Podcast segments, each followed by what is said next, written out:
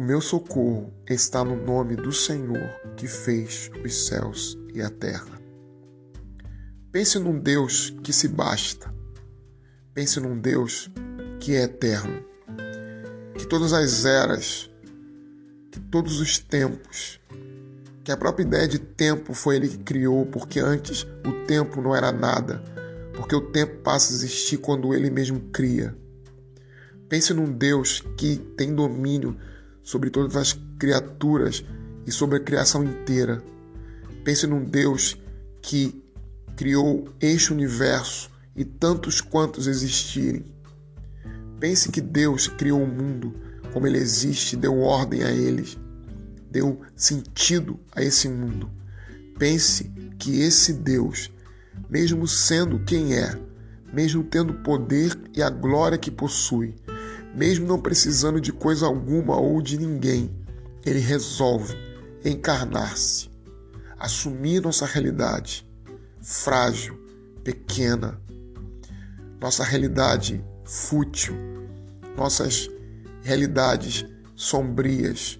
Ele resolve tornar-se um de nós.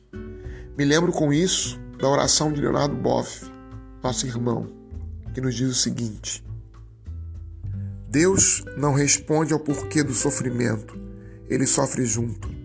Deus não responde ao porquê da dor, ele se faz homem de dores. Deus não responde ao porquê da humilhação, ele se humilha.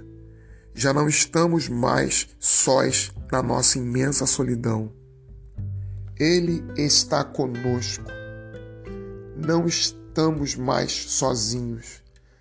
Não somos mais solitários, mais solidários. Emudece a argumentação da razão. Fala a narração do coração. Narra-se a história de um Deus que se fez criança, que não pergunta, mas faz, que não responde, mas vive uma resposta. Irmão, a nossa noite se iluminou. O menino que nasceu em Belém nos revela. Tudo possui um sentido secreto e tão profundo que Deus mesmo quis assumi-lo. A estreiteza de nosso mundo, no qual Deus entrou, tem uma saída abençoada e um desfecho feliz. Deus nos ama. Deus se importa conosco. Deus é o nosso Pai.